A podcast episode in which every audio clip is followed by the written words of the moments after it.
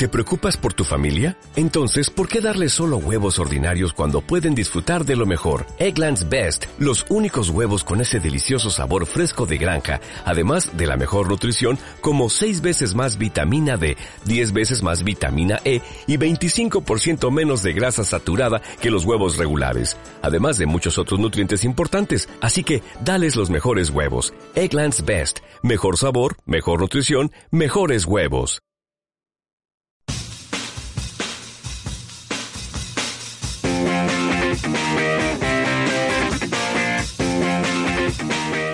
Sea es una producción de Casero Podcast. Casero Podcast se hace, hace audio. Alguien mezcló al asombroso hombre araña con la serie Peter Parker, el hombre araña. Esto no es ético.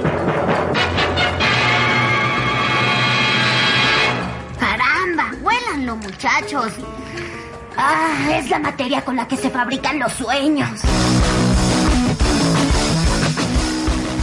House of Sea. El santuario de la vieja escuela.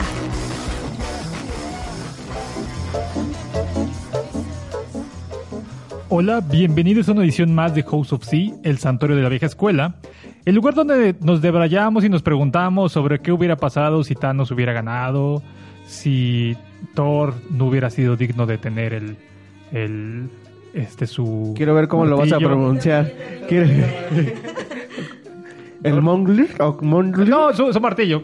Su martillo. Simplemente, si no hubiera logrado mior, ser digno mior, del martillo, mior, el mio, mio, mior, este, donde nos deberíamos justamente de estas cosas ahora que viene la, la fase 4 de, de Marvel y que nos dará la oportunidad de ver distintos escenarios posibles con una de las series que va, que va a lanzar, de la cual hablaremos un poco más adelante.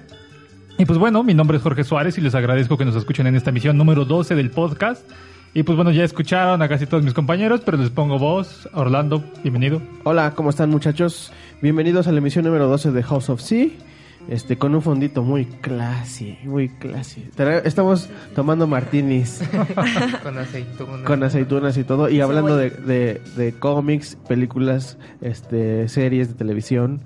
En algún momento más eh, hablaremos de videojuegos. Clásico, un clásico. Así disfrutando la vida, llevándola al límite.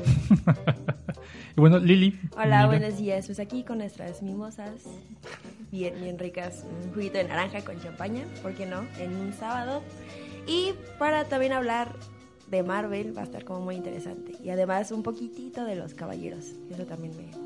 Va, va a ser interesante ese debate. Sí, Y el buen Isaac, bienvenido otra vez. Hola, gracias por invitarme.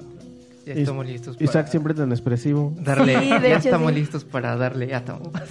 Darle A átomos. darle afición, átomos. a darle Eh, átomos, a niño darle átomos.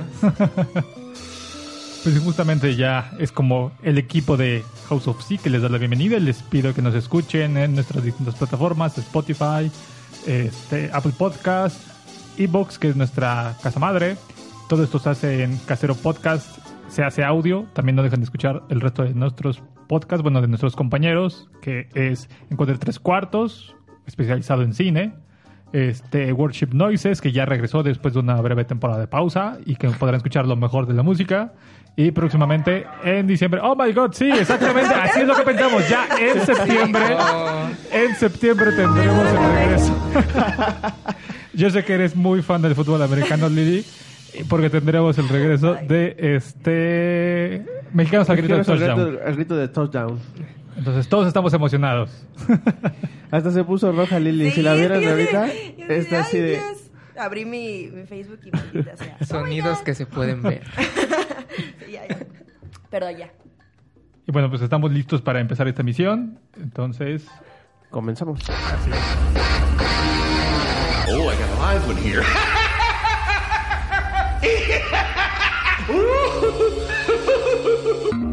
House of Sea, un podcast de calabozos, es, androides, tas y videojuegos.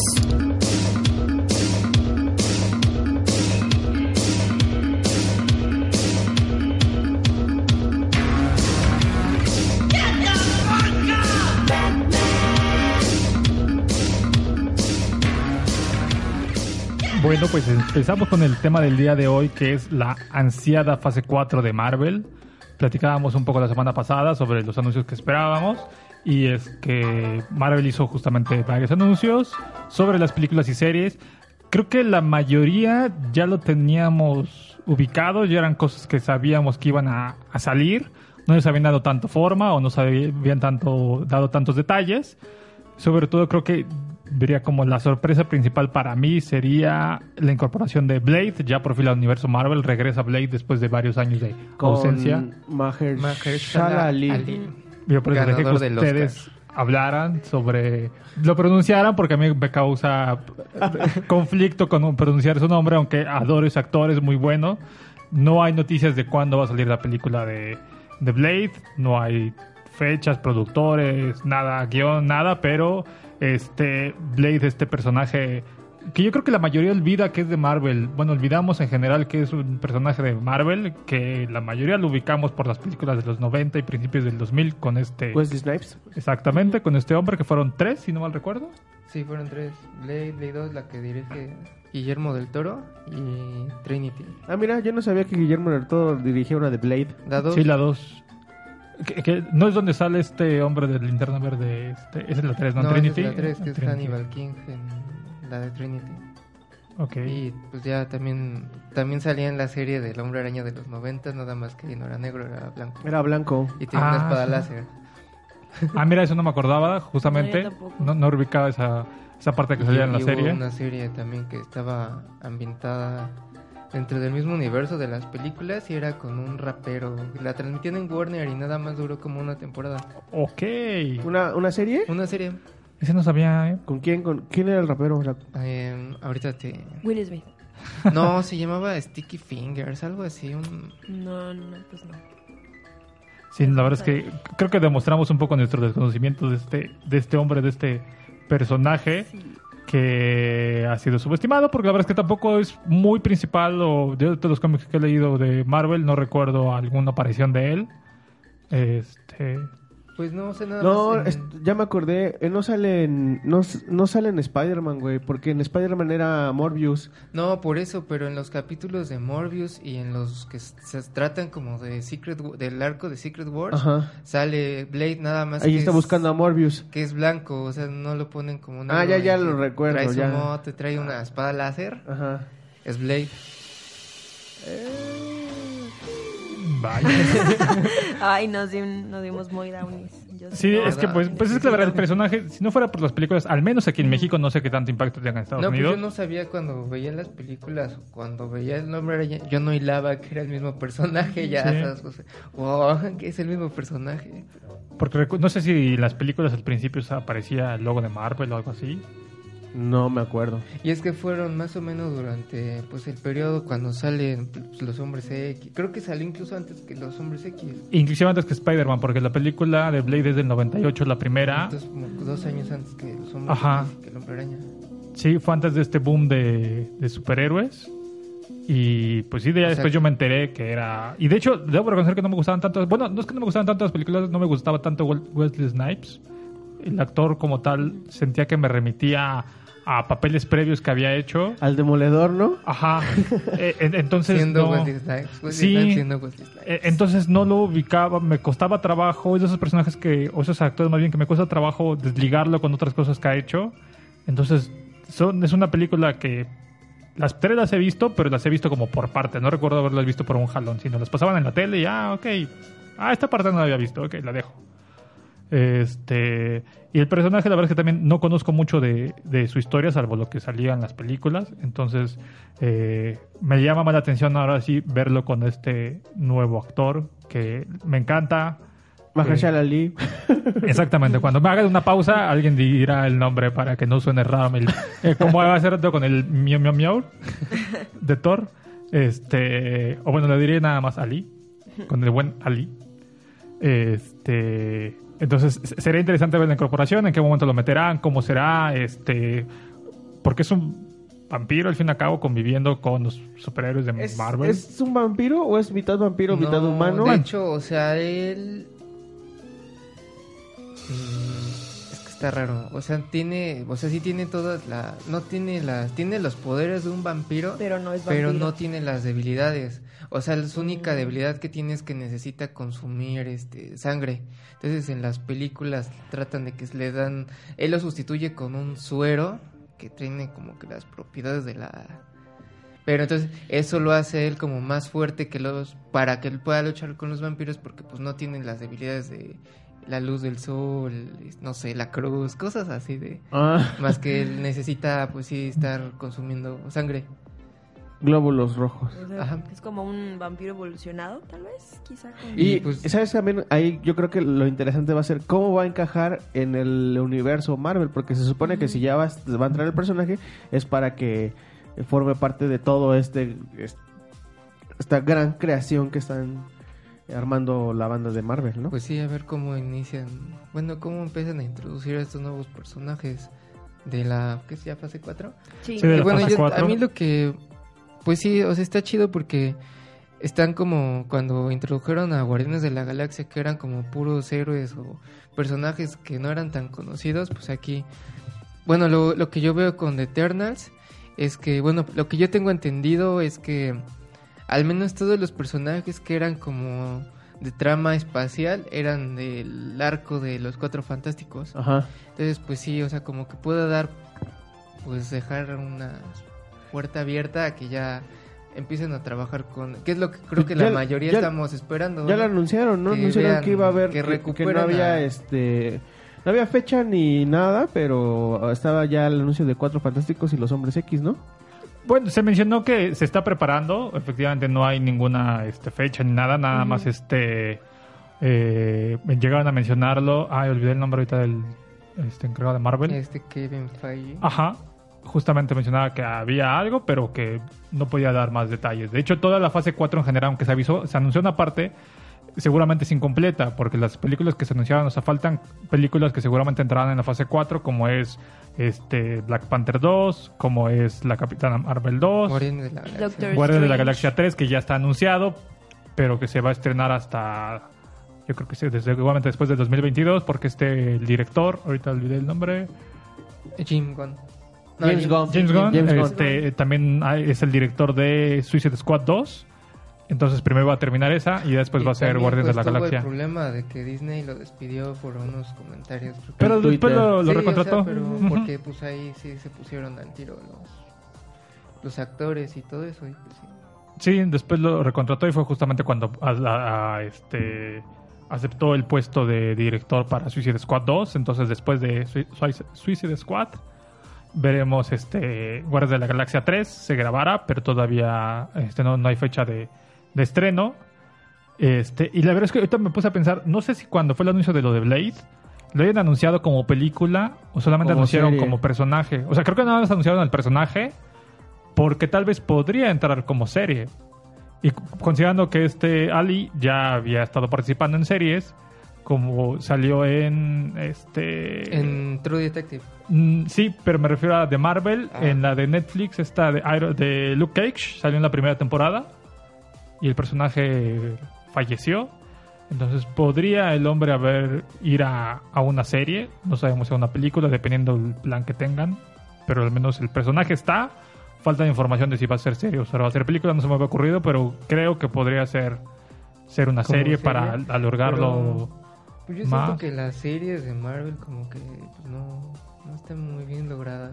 Es que realmente no hemos visto series de Marvel. O sea, las Mm. series de Netflix son justamente eso. Pero- Son personajes de Marvel que, que tienen este. Sí tienen el apoyo de Disney y sí están ambientadas en el mismo universo, pero no fueron producidas Pero, por por Disney. ejemplo, la- la de Agentes de y la serie que hicieron de esta, la de Agente Carter, pues, también fueron como...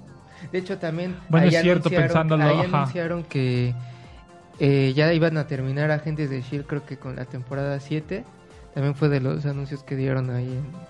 Pero de todos modos habría que ver qué va a pasar porque obviamente esto ya va a ser producido por Disney ya directamente y va a estar en la plataforma que es Disney Disney Plus. Sí, ya que es como su gran confirmado. Su gran Sí. apuesta que no va a estar en otros este, lugares, sino es... O sea, sí, sí, sí pensando, sí tiene razón Isaac, de que sí ha hecho otras series, por ejemplo, la de eh, Inhumans o Inhumanos. Uh, que Inhumans. nada más que Inhumans. fue un fracaso. Ajá, la, la, la- que aparte esa película, bueno, era, originalmente se iba a hacer una película, la habían anunciado como película, Pues sí estuvo en el cine que era como el capítulo piloto. sí, pero iba a ser una película, o sea, no iba a ser serie, o sea, originalmente estaba anunciada como película, en algún momento lo decidieron cambiar, no recuerdo razones, y lo hicieron serie, y fue esta serie que justamente sí se estrenó en, en formato IMAX, y que fue un fracaso y nada más estuvo la primera temporada y no hubo más. Los personajes creo que, o, o algunas referencias las retomaron en Agentes de Shield, porque fue la primera incorporación como de estos entes extraterrestres, de alguna manera con los inhumanos. Y, y sí no han hecho desde entonces como más series, han continuado nada más con la de Agentes de Shield. Agente Carter creo que también, eh, no sé si siempre fue el plan hacer nada más una temporada o no les funcionó y se quedaron Pues solamente es con que de una temporada. creo que pues se basaron en los, no sé si se lo recuerden, en los bonos que traían los DVDs o Blu-rays de las películas de Marvel. Ujú. Traían unos como, eran que como cortos. Sí, lo- los famosos, creo que son cinco cortos de Marvel. Ajá, que sacaron pues cuando salió, creo que de, con Avengers, entonces cada película de Ujú. Primera fase traían un corto y ya hay uno de, no me acuerdo qué película viene, el de Agente Carter y ya de ahí sacaron la idea para hacer la, la serie que igual nada más duró una temporada. O sea, ahí sale que traías de ayudante al Jarvis original, que era el mayordomo de la familia Stark, que sale también en... Bueno, se ve ahí de lejos en Endgame. Sí, sí, sí, se ve. Ajá. Es el mismo personaje, o sea, que retoman al mismo actor y todo, entonces ahí en la serie pues es como su, su ayudante, que son como agentes secretos. así. Pues la, yo nada más vi, recuerdo como dos capítulos y me aburrieron. Yo, la verdad, siendo completamente honestos, mis queridos podescuchas, no le he entrado a ninguna serie de las de Marvel. La verdad es que me dan flojera. Y es que justamente el problema, digo, y ya pensando en, en las nuevas que vienen, las nuevas seguramente van a tener mayor producción, porque aparte, en las series que vienen, van- repiten, por ejemplo, los actores de las películas, que es en el caso de la de, de Falcon and the Winter Soldier, La de Loki también. ajá, en Loki y la de WandaVision. O sea, repiten los mismos actores de la película. Ese es un plus para atraer a la gente. El problema es que, uno, van a, transmitirse en Disney Plus. Y aquí no vamos a tener Disney Plus hasta el Creo que hasta el próximo año. Acaban de, acabamos de mencionarlo en, en el otro programa, en el de Encuadre, hasta 2022. Hasta 2022 y estas series se van a estrenar. algunas en el 2021 o 2020 como es el caso de, de Falcon and the Winter, Sol- Winter Soldier. Así que van a pasar un rato a menos que sean pirata o salgan otras Hola, este, páginas ilegales otra vez. Este Nos podcast- nos volvemos a encontrar Este podcast no promueve No promueve la, la la piratería. Entonces, seguramente. Se les van eh, a tener que ingeniar. se- para- no, seguramente van a salir este, en cuanto sean estrenadas, las van a editar también en físico y las vas a poder comprar, su- supongo. Sí diríamos ojalá. rentar pero bueno sí rentar se pueden rentar en línea tal vez eh, si alguna plataforma Ah, extra lo el, saca como Click es una de las plataformas en línea que está haciendo eso, claro Sí. también, entonces. Sí, entonces, este, porque es el problema aquí en México y me imagino que también este problema lo tienen en muchas partes del mundo, no va a estar disponible al mismo tiempo Disney Plus. Y además, estas series, en, la- en algún caso, van a estar relacionadas con las películas.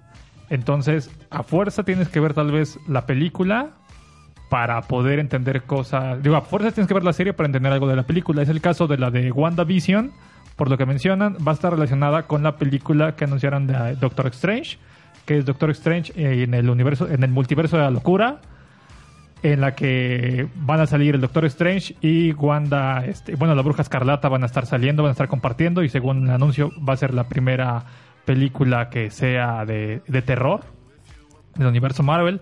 Eh, entonces, e- esta parte es como lo, lo que me emociona y preocupa al mismo tiempo, porque es, sí, las series este, seguramente van a estar mejor producidas, tienen este, el plus de los actores que ya conocemos, es de alguna manera una continuidad, pero también te fuerzan a consumir un producto que tal vez a ti no te llama la atención y que tal vez no esté tan bien hecho o no jale tanto. O sea, entonces, para esta parte que siempre hablo del tema de comercializar demasiado, eh, que ahora se anuncian ya también las series y las películas y que ya sea el universo crezca más y más y más. Ya de por sí, algo que casi nadie consume, pero que también existe son los cómics, que son las precuelas o que son antes o que te ayuden a explicar ligeros Cosas que sí. ajá, cosas que pasan antes de, de normalmente la película. Pero bueno, eso de los cómics ya lo habían, bueno, ya lo han hecho, ¿no? En- me acuerdo cuando Sí, o sea, Civil es que, War, es que el problema es de que lo siguen haciendo. O sea, en, en toda- todas las películas, o casi todas las películas de Marvel, tienen un cómic previo. Ajá, o que lo te que cuenta. pasa en- Ajá, que te ayuda a entender un poco el contexto y que sí termina siendo canon o siendo historia oficial, que tal vez no es algo que, que algo que hayan mencionado en el cómic, este, no lo entiendas en la película cuando salga, sino es un contenido extra, es contenido adicional, pero justamente se llena de un montón de contenido adicional que es ahora tengo que ver el cómic, ahora tengo que ver la serie para entender esta referencia de por qué Doctor, Doctor Strange y Wanda están juntos y qué es lo que pasó con Vision y, y, este y por qué sale Falcon con ese uniforme, o sea, esa es la parte que me preocupa de que tengas que consumir muchísimo material para poder encontrar, Vamos para a- poder entender. ¿Vamos a tener tiempo de ver todo eso? También es la otra, o sea, Pues simplemente, eh, mira, de los anuncios de los de las películas para como irlo dejando en claro, las películas que tenemos es Los Eternos, es Shang-Chi y la leyenda de los Diez Anillos, es Doctor Strange y la de Thor, la 4 y Black Widow. Son esas las películas. O sea, de las series tenemos a Falcon and the Winter Soldier, a WandaVision, a Loki, a What If, Esa va a ser animada, ¿no? la animada, esa va a ser animada, pero va a estar, como- sí va a estar ambientada Sí. en el universo, Sí. en el universo actual. La de Ojo de Halcón y ya. Son las, entonces es como la mitad películas, la mitad series. Y, y en algunos, por ejemplo, que es el caso de WandaVision y de Doctor Strange, que sí van a tener relación una Sí, con otra. que- Entonces, de, de hecho sí está anunciado como tal que van a tener eh, relación. Entonces el punto es de eh, tienes que ver una seguramente para entender o tener mejor las referencias de la otra. Eh, esa parte es la, la que a mí me, me preocupa y más que en el tema de Disney Plus Sí, todavía no llega en sí, México. Y va a ser como mucha información por procesar. Y que todavía faltan más películas, sí más ya es series. difícil tener como todos Un los control, datos. ¿no? De todo eso. No, o Ah, sea, o ya te cambian todos. Uno tenía como un conocimiento previo de... O sea, simplemente ahorita, 10 años después de que empezó el universo Marvel, me pueden decir el orden correcto de todas las películas. Bueno, no el orden correcto, el orden de todas las películas. Ah, Nah. O sea, ya nos acordamos de las 24 o 25 películas que son. El ñoño verso va a estar muy cañón. Entonces, agrégale más. Entonces, Sí. esta parte es de, de a los que nos ha gustado, lo que los hemos seguido, que siga creciendo, puede ser, si no se hace bien, es, es como un poco abrumador, creo que sería. Pues puede pasar sí. como Es lo el que pa- maldito que pasó dinero. con Star Wars. Lo están este, los tiraron tanto que ya ahorita a nadie le importa Star Wars. A mí sí. Bueno, pues, Dice, Y no aún así hables creo que, ti, eh, y aún así Isaac, creo que este es el ejemplo. Star Wars creo que no, no lo explotaron tanto como lo están haciendo con Marvel. Digo, Star Wars sobre todo creo que eran las series animadas, que no vi ninguna, aunque son canon. Ahí está, es la de la guerra de los clones. La guerra Está de los buena, clones, o sea, muy buena esa serie. Dicen que las, las, que es lo único bueno de las precuelas. La de Cartoon original? Network. Ah, la, pero Esa la me original, sí. la que era de Gendy Tartakovsky. Ajá, Pero esa. esa ya no es canon, la que es ah, canon no, es la pero que hicieron hay- después. entonces ¿cuál? hay una que me gusta que es donde está, en, que pasaba en Cartoon Network y era de la- del ataque Es de que los las clones. dos la pasaron, o sea, está la original, Mm. que te que era La lo que que, eran más- pasaba al ujú. final del ataque de los clones y te conectaba con el episodio 3, Ajá. Que era en animación tradicional. Ah, es una Era- animación era- tradicional y es una y la y otra esa, es esa ya no es canon, después hicieron una que es de animación 3D Esa. y esa igual que son creo que siete temporadas. Esa sí es canon. que esa, que esa es la que está en sí. Netflix. Ah, esa, esa, esa. Esa es canon, pero ya la original, la que eran como cap- capítulos de 5 minutos, esa ya no. Pero está en Bueno. YouTube. Esa está chida, me gustaba Sí, mí estilo de la animación como como le- la forma en la que hicieron los este el La diseño de los el diseño de los Sí, pues personajes estaba de- chido. Este el de Que es el de Samurai Jack, ¿va? Samurai Jack y Samurai Jack. caricaturas clásicas. Que acaba de. Samurai Jack el, el cuate este acaba de estrenar el tráiler de su nueva de su nueva caricatura, ¿no? Ya tiene un ratito, Sí, pero se ve buena. sí También se ve buena. No sé por qué la cancelaron. verso activado. Sí, y en esa parte yo me sentí como en una película extranjera sin subtítulos, porque nada más veía pasar y así de, ok, está bien. ¿De- de qué Ah, así me deben de ver a mí también. Así los veo yo a veces. eh. Este, bueno, pues pues, retomando un poco después de este breve, pero este, eh, Todos los caminos llevan a Star Wars. todos se Ándale. llevan a Star Wars. Sí, todo es. Este, de este ah, parte en la que justamente mencionábamos de la explotación de las, de las marcas, Entonces, esa parte es como la, preocu- la preocupación para, para mí y por lo que empiezo a ver, creo que para, para varios de, No, pues de cómo Sí, va es que va a hacer ser eso. mucho. Es que están estirando mucho la liga o, o se rompe o, o no sé Son qué va a muchas pasar. cosas y no Sí. hay tanto dinero para tanto, entonces. Ay, claro que sí. No, sí hay dinero. ¿De qué dinero hay dinero? Bueno, O sea, no, o sea, yo lo digo para mí. o Ah, sea. yo dije, ah, yo pensé Sí, que estabas hablando en pues, producción. Pero es que una- no, no, no. Voy- voy a perdón, sacar- perdón, sí tienes razón, no hay Vo- dinero. Voy a citar algo de este, y es más, creo que si O sea, me dan un momento. Si, si están sacando, creo que unas tres películas al año, más todas las series, o sea. Bueno, sí tienes razón. Es, Es que yo pensé que te referías a dinero de, ah, de no, ellos. O sea, que pues ellos sí. sigan haciendo, el problema es para, Nosotros, para mí. ¿no? Sí, para nosotros los Para que queremos seguir consumiendo y Nosotros estar los pobres, ¿no? Pues sí. Ñoño, ñoño y pobre. Ñoño. no. Y es que debo de mencionarles que sí, este, lo, lo- el tema del dinero sí puede ser un problema. Hay un guionista que es muy bueno que se llama Neil Gaiman. Exactamente el problema del dinero. Cada que digamos dinero, El dinero es dinero. Dinero, dinero, dame dinero. Me gusta el dinero, como diría Don Cangrejo. Este, y él en alguna ocasión en los 90 le invitaron a dar una conferencia de prensa con, esta conferencia fue en el 93, justamente cuando estaba todo el boom de los cómics. Y él en esa conferencia, no recuerdo exactamente dónde fue, ah, fue en el décimo seminario anual de minoristas de Diamond Comics, que eran justamente la gente que se dedicaba a vender los cómics. Entonces a él lo invitaron, él fue y dio un discurso que no les gustó en ese momento, pero que terminó siendo profético porque él hablaba de este comparaba la industria de los cómics con el auge de los de los tulipanes en Holanda. En los años no sé para lo que sea en el siglo XVI Holanda se volvió muy famoso con el tema de los tulipanes y los tulipanes llegaron a ser más importantes y más este valiosos que pues muchísimo que el dinero como tal, que el oro, o sea, era una industria de Holanda se basaba en el tema de los tulipanes. Los bulbos y todo esto era vendidos a precios exorbitantes.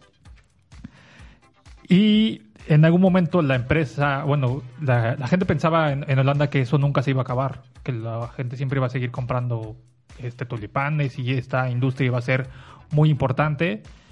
Y los tulipanes, al fin y al cabo, después este, la industria cambió, las cosas cambiaron en el mundo y los tulipanes dejaron de tener valor y Holanda tuvo problemas económicos porque los tulipanes, pues ya la gente ya no los veía como lo que son, como lo que son, flores flores. y no como un producto de mercado importante.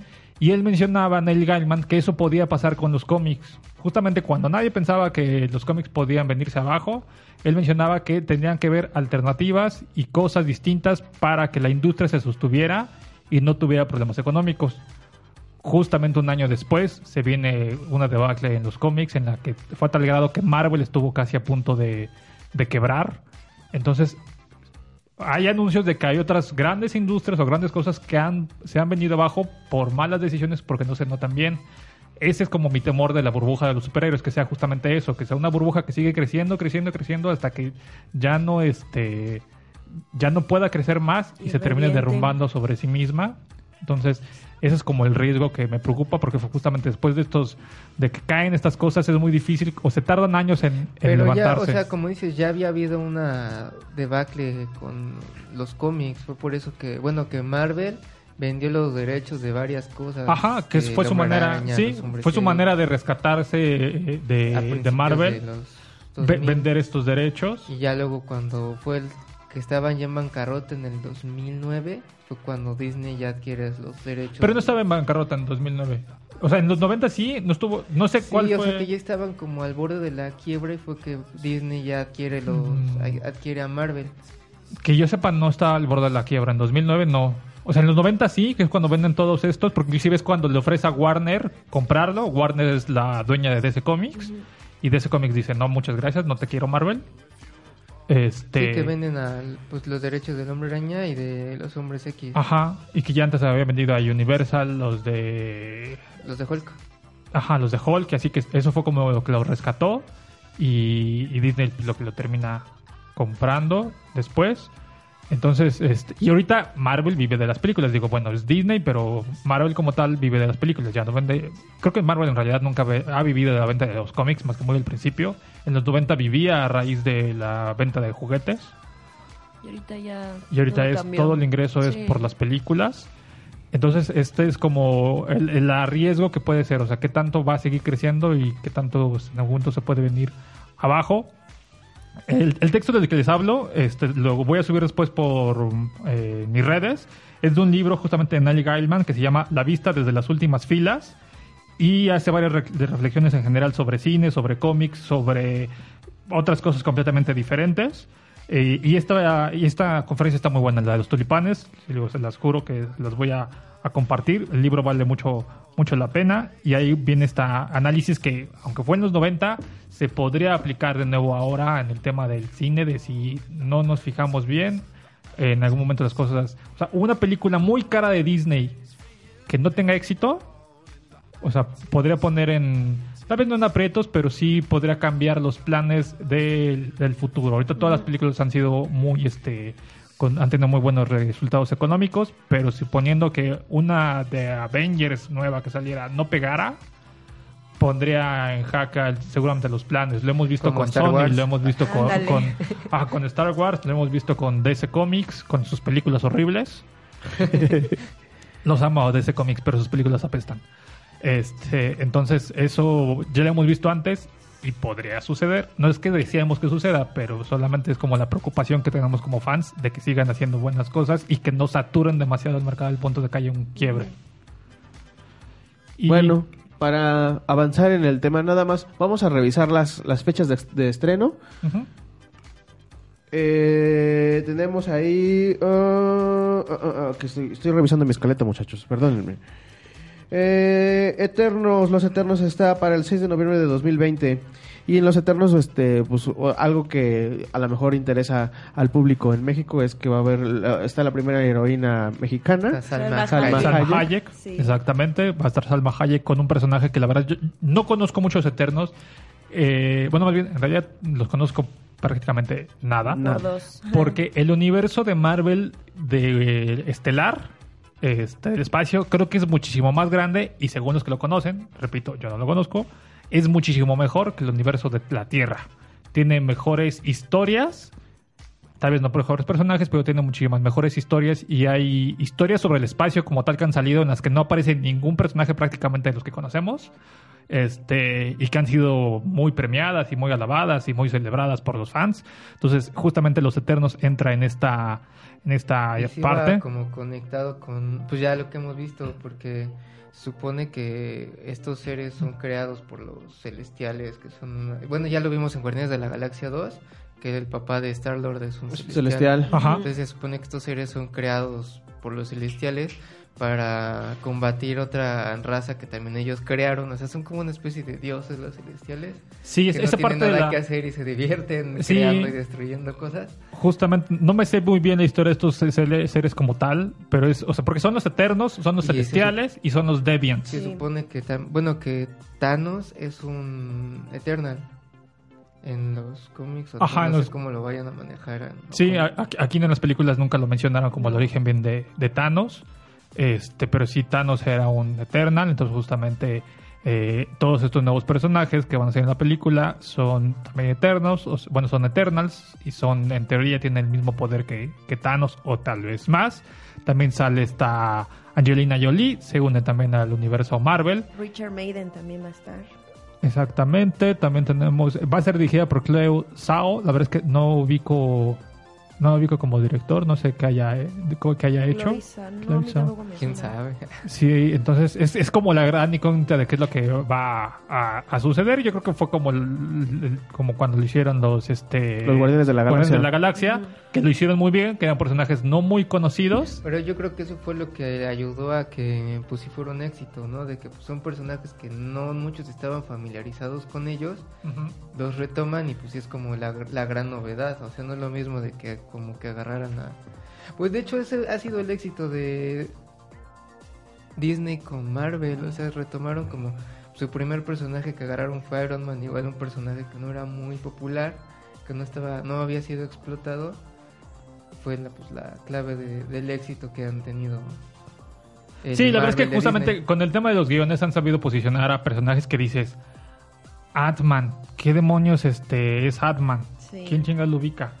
Este, lo han sabido posicionar. Creo que la segunda película no fue tan buena, la verdad es que creo que es de las peores. Es de relleno la segunda película. Ay, La yo segunda sí la me disfruté, gustó. no dejé No. de reírme. A, a mí no me gustó nada. parte, Fue, no, me privé de que no estaba O sea- muy divertida la película. Ah, pues sí, o sea, sí o está sea, divertida. sí es divertida, pero- pero... no es una película que a mí se me hizo buena. De hecho, es así como que mi esposa no la vio y me dijo, me perdí de algo. Le dije, él tiene una novia, encuentran a la mamá de la novia y desaparecen En un mundo chiquito y ya. Bueno, sí, o sea, no O sea, no aporta- no aporta pero- nada, la Solo verdad a es lo que- mejor la escena post créditos y ya, ¿no? Ajá, O la escena sea, post créditos es como lo único realmente que aporta. Este, no hay realmente algo bueno, pero la Pero primera también lo- película lo, hicieron, fue bueno, lo buena. supieron manejar un personaje que tampoco era Ajá. nada popular. Decías, ¿esa qué? ¿Esa hormiguita qué va a hacer ahí, no? Sí, o sea, qué Pues papel puede tener. Entonces, esa, eso creo que han hecho con los guiones, han sabido sacar el jugo de los personajes. Digo, ahora con los Eternos veremos porque la mayoría de nosotros desconocemos sí. Qué es. Es como la primera película. Después tenemos el anuncio de la serie de... Falcon and the Winter Soldier, que está para el segundo semestre de 2020. Veinte. Ajá. Ya también sacaron el, el actor Daniel Daniel Brühl que va a ser Va a repite Simo. como Barón Zemo. Ahora va a tener. Bueno, él, para los que no se acuerdan, ya había salido en la película de Civil War. Es el villano de la película. Es un villano muy famoso para este Capitán América. Es uno de los villanos clásicos de Capitán fue- América, ajá, los cómics. Y ahora es como el- tal vez el villano que va a salir en la, en la serie, que no sabemos bien a bien qué- de Pues qué es lo que va a tratar. y todo. Este. También está después Sanchi and the Legend of the Ten Rings, que es así, no tengo ni idea de qué va. Creo que lo importante, Shang- Shang-Chi es un este, personaje de Marvel que ya tiene casi 50 años y la verdad es que no ha tenido Es como, que de gran... los 70 O sea, lo que Ujú. yo sé es que fue durante en los 70s que en Estados Unidos estaba como muy la gente le gustaba mucho por lo de el karate y todo eso por las películas de este ¿cómo se llama? De Bruce Lee. De Bruce Lee, la serie de Ujú. Kung Fu. Entonces David Carradine. Ellos querían hacer como hacer el cómic de la serie, pero no consiguieron los derechos, entonces pues ya inventan a este personaje que creo uno de sus escritores es Jim Starlin, que pues, ya vimos que es el que creó a Thanos y todo esto del guantelete. Y, y ya, entonces ahí en el cómic creo que bueno, lo que van a cambiar de que es el papá es el mandarín de que era el villano clásico de ¿Va a, ser el ¿Va a ser su papá? algo así, ajá. Que Ah, es que eso no había visto. O sea, sé Sí, que va a salir el, el mandarín. Que es hijo del mandarín y en los cómics creo que es hijo de Fu Manchu, algo así. Ok, no había visto el dato de que va a ser hijo del mandarín. Si es hijo del mandarín va a estar O sea, que- interesante. Que ahora sí va a ser el mandarín chido, ¿no? Sí. Que vimos en, En Iron Man 3. Ajá, Ay. justamente este es como el dato importante de que por fin vamos a ver al verdadero mandarín, que de hecho inclusive uno de los cortos justamente de los que hablamos hace rato mencionan este que aparece creo, o sea, no aparece el mandarín real, pero creo que secuestran o liberan al mandarín falso y le dicen justamente que el mandarín verdadero está enojado, Ah, es verdad, está enojado con él por haber fingido este ser él y, y es la única referencia de que, que existió de, Pero, de que, pues, el- creo que había que- otro mandarín. Ahora. Fue... Te tocó, te tocó. Hoy soy yo la víctima. Tengo un flair que en mis piernas. Porque Es- que aparte también va a ser como interesante ver me- que metan la cultura como asiática, así los caratazos del kung fu, algo que en Marvel no hemos visto. O sea, lo más como medio cercano que pudimos ver es un poquito en Doctor Strange cuando le dan Ajá. el entrenamiento y todo esto, pero así ya una película enfocada y que tenga toda esta cultura asiática y las artes marciales, pues va a estar como, como interesante a ver si no se les... Sí, nos- retomar eso porque pues yo creo que ya en, pues en el cine actual en general como que ya no está como... De artes marciales, no. O sea, casi eso era no. hace como en los Mm, sí. 80. Sí, ya no es algo que se haga. El tigre y el dragón Todavía también Matrix, estaba ¿no? bien Sí. bueno. Bueno, sí. esta va para el 12 de febrero de 2021, dos en, en dos años. Sí, y nada más también como referencia de eso, lo importante es que van a salir por lo que dice su, su nombre. Déjenme. Loki. Este, la leyenda de los 10 anillos van a salir este los el mandarín este en los cómics tiene 10 anillos que controlan distintas cosas, no son como las gemas del infinito, no tienen tanto poder, pero son 10 este anillos que tienen diferentes cualidades. Entonces, como nos van a contar un poco de esto seguramente en la película por lo que por lo que menciona justamente el título.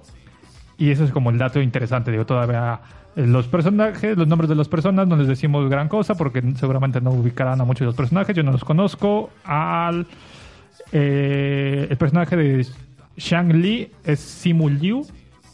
Que, Simulio, ajá. Ay, pero pues no. ¿Quién sabe quién sí, es? no lo, no lo ubico. Y el mandarín va a ser interpretado por Tony Leung, que también. ¿Quién no- sabe quién es? Sinceramente. Lo bueno es que no hubo no hubo whitewashing, entonces sí personajes orientales, este actores orientales para hacer este Para películas. ser políticamente Ajá, correctos. correctos. Ok. Después viene WandaVision, que se, se estrena el primer semestre del 2021. O, eh, es la historia, ya, ya todos conocemos. O el... ¿Todo bien, mi estimado? No, nada más tengo unos que- cuantos hoyos en mi mano, pero todo bien. Tenemos aquí. Es que nos está atacando el que- pequeño- Nos está atacando. Loki. Bueno, ustedes, a mí no. Bueno, hablando de Loki, Loki también se estrena, es 7 de mayo de 2021.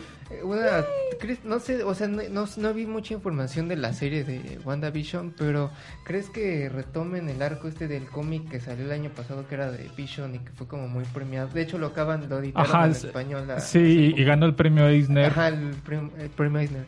No sé, es que realmente el punto es de.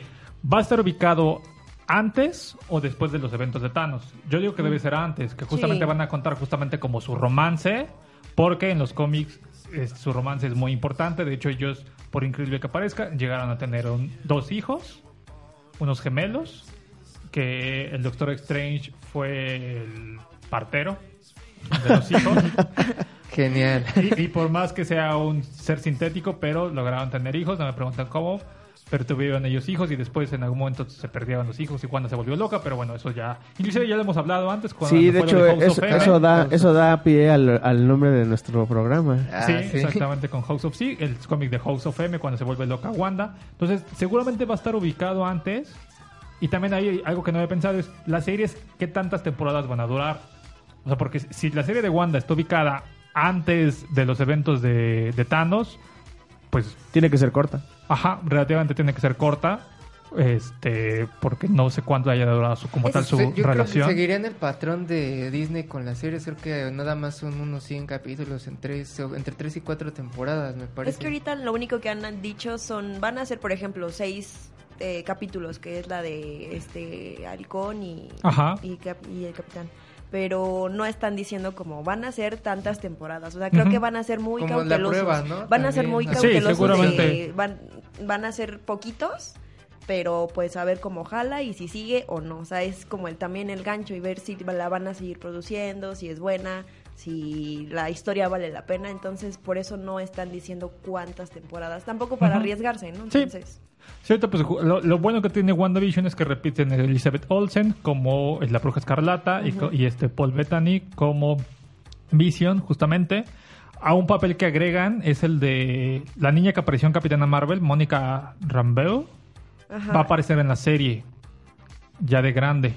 ¿Qué? La hija de la otra. La hija de la Ajá. otra piloto. De la otra pilota, ajá. La que Noia le hace el traje, bueno, le, le Sí. colorea el traje. Sí, Sí, ella París. va a ser, va a salir también en esa, en esa serie. Entonces, bueno, ahí ya hablamos de nuevo de cómo está la relación de entre las películas y las, las series. Después sigue la de Loki, que yo creo que va a ser más interesante. Es el Loki seguramente que, no el que murió en Endgame, sino el otro Loki, la otra línea alterna del Loki que se escapa con el Tesseracto. Yo leí más o menos de qué va la trama y se ve interesante. O sea, que va a ir como viajando en el tiempo y participando en sucesos históricos y cambiando cosas. Como viajeros en el tiempo. Entonces, pues sí suena... suena- sí, sí, esa, esa va a ser la trama, sí suena interesante. Sí, realmente suena, o sea, y aparte que también regresa el mismo actor, Ay, pues es que así como no la vas a ver, o sea, perdón, pero sí. Sí, entonces eso también llama la atención y seguramente también tendrá éxito y que el personaje ha sido creo muy querido y creo que de las muertes de favoritos. Endgame creo que es la que más sufrimos. Sí. Bueno, no en Endgame sino en Infinity. Infinity. Y que, que sí se volvió definitiva. Fue de las que más este, extrañaremos más que a Wanda, perdón Wanda, perdón Scarlett Johansson, pero extrañamos más a Loki. La verdad, sí.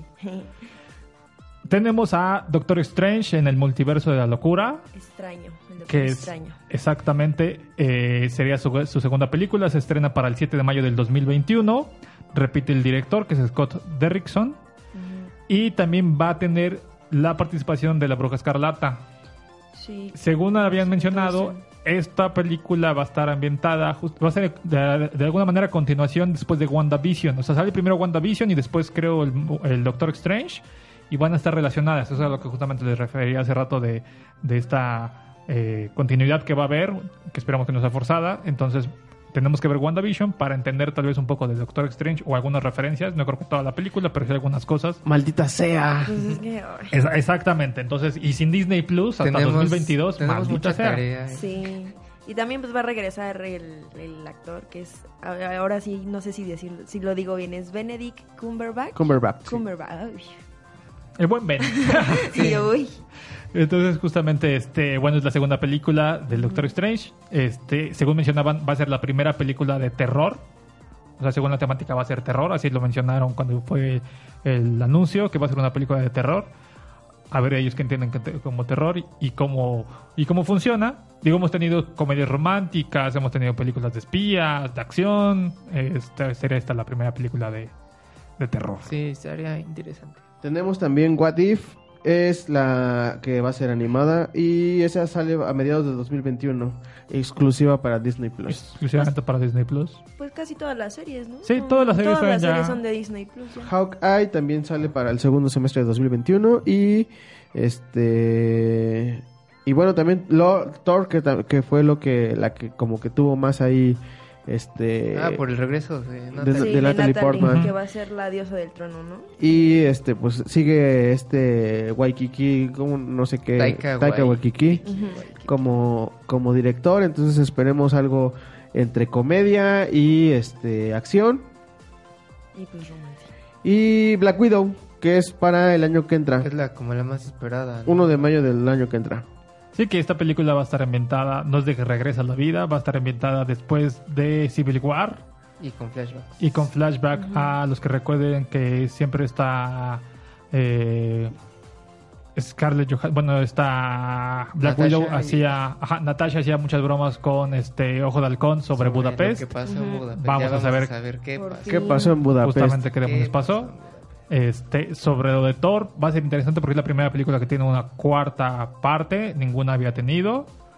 También los eventos de Thor van a estar antes de este, Guardias de la Galaxia 3, que como recordamos al final de Endgame, Él, él se va con los guardianes él de la Galaxia. se va con los Guardianes de la Galaxia, pero en, en Thor este, serían los eventos antes de Guardianes de la Galaxia 3. No sabemos qué va a pasar después con esta... No Lady Thor, aunque en un principio le habían dicho que, iba a ser Lady Thor. Bueno, los medios lo empezaban a mencionar como Lady Thor. Simplemente dicen, va a ser Thor y ya.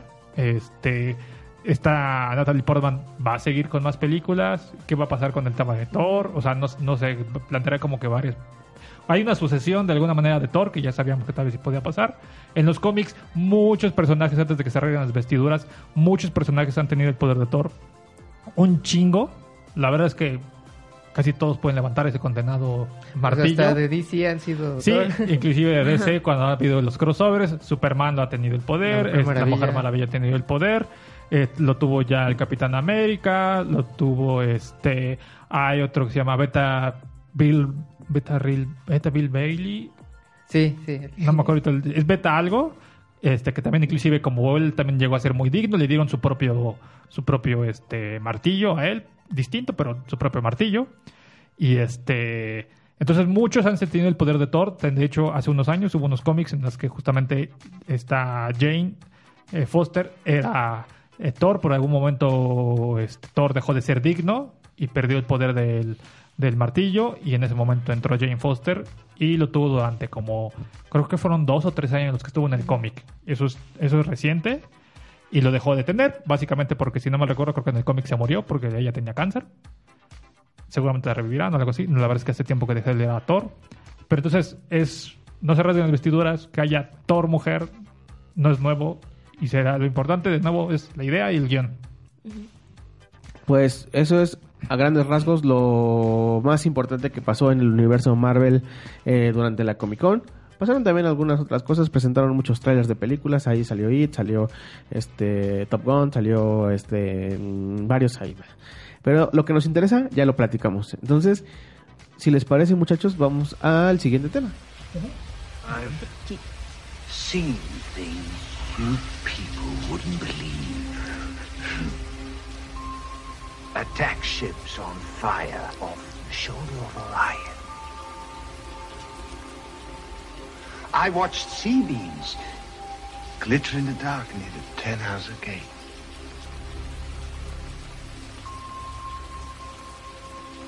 All those moments will be lost in time. Like tears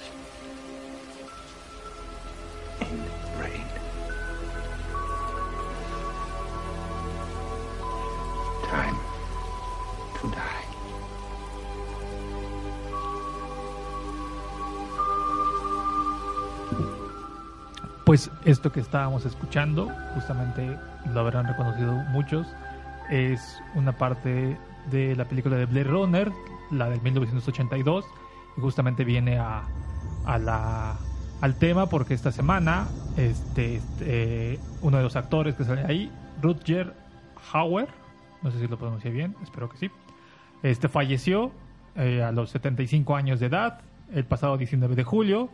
Él justamente tuvo el papel del asesino Roy Batty en la película, uno de los replicantes. Y que curiosamente el dato es de que en la película muere en el 2019 y estamos en el 2019, entonces qué pinche miedo. y bueno, no, yo cedo el micrófono porque la verdad es que aunque me gusta la película no soy tan fan de... Bueno, no es que no sea tan fan, no soy tan conocedor y aquí hay dos grandes fans de la película, así que si nos pueden hablar más al respecto. Creo que algo importante de, de, de el personaje es este, bueno, un, un una dato curioso, digamos. Es, este que, que, digamos, es uno de sus diálogos más recordados fue completamente improvisado, no venía en el este, no venía en el guion, o sea, simplemente él venía de una de, de este de escuela teatral, o sea, había estado en teatro, había trabajado mucho tiempo en eso y de, de, simplemente decidió improvisar, se este creó ese ese diálogo y lo dijo al final de la película y este Ridley Scott lo dejó dijo, dejó correr la cámara y, y, creo que es uno de los momentos más memorables de, de Blade Runner. Pues la escena casi final, ¿no? El, ya el desenlace está, sí está muy bueno. ¿En qué otras películas ha participado Isaac? Eh, bueno, así de que sean como más conocidas, en los 80 también fue en una que se llama... Es Asesino en la Carretera, la versión original. Ajá. En, sale en la de Batman, inicia como uno de los uh -huh. ejecutivos ahí de las empresas Wayne uh -huh. y también como un político, no recuerdo su nombre, en Sin City. También sale en Smallville. Ah, Smallville. Ay, Smallville ay, no lo recuerdo. Sí, no, pues yo Smallville. tampoco, pero no, pues yo tampoco, por aquí dice. Bueno, es que Smallville después de la temporada 4 ya no, Mm, ya me aburrió. Pero sí, sí, me acuerdo que estaba en Sin City. Y este, bueno, como les comentaba, eh, Marvel en los 80 hizo una adaptación de, de Blade Runner, que es un especial de 45 páginas. Eh, pues ahí, o sea, cabe, pues no es nada así nuevo, o sea, es como que ellos adaptaron la, la película. Ahí ya nada más como que algunas cositas que pues no sé, porque es una película que también es un poco difícil de entender. Es densa, densa. Sí, entonces ahí como que pues sí lo sintetizaron todo. Eh, y pues ya igual salió el mismo año que, que la película en 1982. Y Importante recordar que Blade Runner es se origina eh, Blade Runner en realidad es una adaptación del libro de Philip K. Dick, este Sueñan los los, androides con con ovejas ovejas eléctricas. Entonces, este eh, Blade Runner fue un este un nombre que se le ocurrió a este Ridley Scott que compró lo- el derecho del nombre de y hecho este en, en el cómic como que lo intentan dar una interpretación, o sea, dice que es Blade Runner porque dice siempre corriendo Viviendo al límite, ¿no? Ajá, Creo. viviendo over the edge, algo así, o sea, el filo. Entonces, los Blade, Blade Runner son los estos que cazan a los, A los replicantes. los replicantes. ajá. Ya que en este caso el que interpreta a Roger Hauer, que es como un, un replicante de una. este, de una colonia que era un soldado, o minera. sea, y estaba, era muy peligroso, o sea, estaba, lo estaban buscando. Era como que él hizo una insurrección ahí con otro grupo de, de replicantes y pues eran como... En la Tierra ellos estaban como que pues no podían estar aquí. o sea, Es que también el asunto de los replicantes es que tenían un- una fecha de caducidad y ellos, eh, bueno, en la película lo que están buscando es al creador para poder este extender su, su tiempo de, de vida. También es- por eso es muy importante el, el- el discurso del final. O sea, él ha visto cosas que, Que nadie se que- ha podido que nadie se ha podido imaginar y, y con eso se queda y por eso decide que es tiempo de, de morir. Y aparte lo, lo salva a Deckard, o sea, lo está matando y de repente así como que él reacciona y dice, no, pues ya. Ya se, me, se acabó mi tiempo. Mi tiempo aquí ha llegado y ya, pues sí es una película con muchas, muchos cuestionamientos. Filosóficos también. De hecho, o sea, yo, cuando, pues yo creo que aquí todos los que la vimos, vimos la, la versión, la que es la versión del director. Ajá. Pero hace, po- bueno, hace como dos años cuando salió la secuela con Ryan Gosling, en la Cineteca eh, reproyectaron la, que es la versión original, que ahí sí tiene como escenas que no venían en la versión oficial, que es la del director, y aparte ahí la, sí la manejan como una película de cine, de detective, de cine noir, entonces escucha al personaje Deckard de Harrison Ford como que su voz en off contándote lo que pasa. Entonces, si ves esa escena, bueno, ves esa peli esa versión con las escenas que quitaron de la versión del director, como que ya le entiendes mucho mejor porque sí, o sea, sí está una película muy densa, te, te deja muchos cuestionamientos. También, este, otro punto interesante, eh, Vangelis, el este el compositor griego, fue el que hizo toda la este Sí, el, el, el- hablado de su influencia, ¿no? Yo creo que en el, tema de Stranger Things con los sintetizadores exactamente con los sintetizadores. en los 80. Y pues ya, o sea, si tienen la oportunidad de verla o con leer el cómic. yo lo intenté comprar en Amazon, pero no, estaba... Está muy caro. Sí, porque es un cómic justamente que salió también en el 82, ¿no? Sí. O sea, entonces estamos hablando de un cómic que, que tiene 36 años. ¿Cuánto estaba en Amazon? Eh, pues es que vi varios precios. O sea, el más barato estaba como en 20 dólares, pero me imagino que debe ser como una reimpresión, porque sí tuvo... Sí. Creo que tuvo otras dos reimpresiones. Y aquí no sé si haya salido por parte de, no sé, de Vid o de, No, en ese tiempo era editorial Novaro. de Novaro, sí. Sería interesante saber si salió en México. ¿Quién sabe? Para quien no lo haya visto, están las dos. Está eh, Blade Runner, la Director Cuts en Netflix. En Netflix sí. está. Y también está la nueva, creo que en Netflix ya. En 2049. Sí, ya también está en Amazon, si no mal recuerdo, también las tiene las dos películas. Bueno, en Prime están las dos. Sí, pues, este, to- to- toda una época con Blade Runner y pues lamentablemente falleció este actor. Todavía tenemos a este Harrison Ford por Que también ya está años. chochando, Ya ¿eh? está Pero- chochando y Pero que- está grabando, se no sé si ya empezaron a grabar eh, la nueva película de Indiana Jones con él. o sea, Ah, ya- sí, Ajá, cierto. sí, todavía. Este Cierto, va a salir. cumple, güey, cumplió 80 años y él... Sigue grabando. De- bueno, también, ¿se acuerdan que cuando recién estábamos con estas nuevas películas de Star Wars tuvo un accidente de un avión y todos decían, no Ajá. mames, Harrison Ford ya se va". Pero no, la libró y está bien. disfrutémoslo todavía el tiempo que lo tengamos. Con vida. Sí. Pero no vuelvas a hacer algo como está, como Indiana Jones 4, güey.